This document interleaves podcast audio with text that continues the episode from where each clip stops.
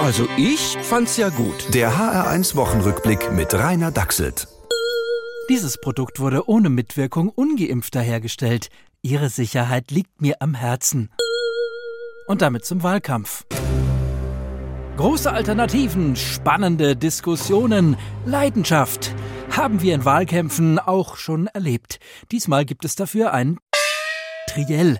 Im Zeitalter der klassischen Duelle hätte man das sicher merkwürdig gefunden. Ah, stirb! Bube, stirb du zuerst! Sterbt alle beide! Hä?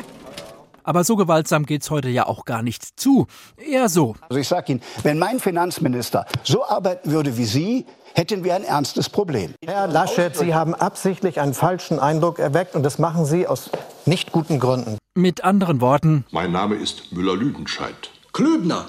dazu müssen wir uns dann allerdings noch Frau Dr. Hoppenstedt mit in der Badewanne vorstellen. Und das ist auch mein Vorschlag. Ja, ja, für ungnädige Beobachter sieht es eher aus wie Not gegen Not gegen Elend. Das gut auszutarieren, das nehme ich mir als Bundeskanzler vor. Guter Plan, aber wahrscheinlich wird ja eher Olaf Scholz Bundeskanzler. Sein Geheimnis? Ich denke eigentlich auch nicht viel über irgendwelche Sachen nach. Denn das ist wie beim Fußball. Wer zu viel nachdenkt, verliert.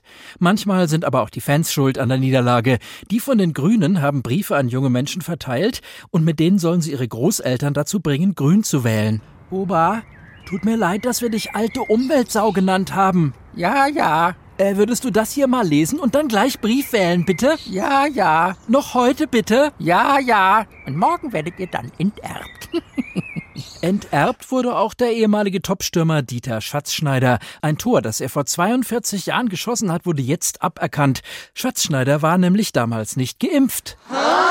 Äh, äh, Quatsch, es war ein Eigentor, aber ich fand's trotzdem richtig. Und jetzt noch das Wembley-Tor aberkennen, dann werden wir Weltmeister 1966, aber trotzdem. Der HR1 Wochenrückblick mit Rainer Dachselt. Auch als Podcast auf hr1.de.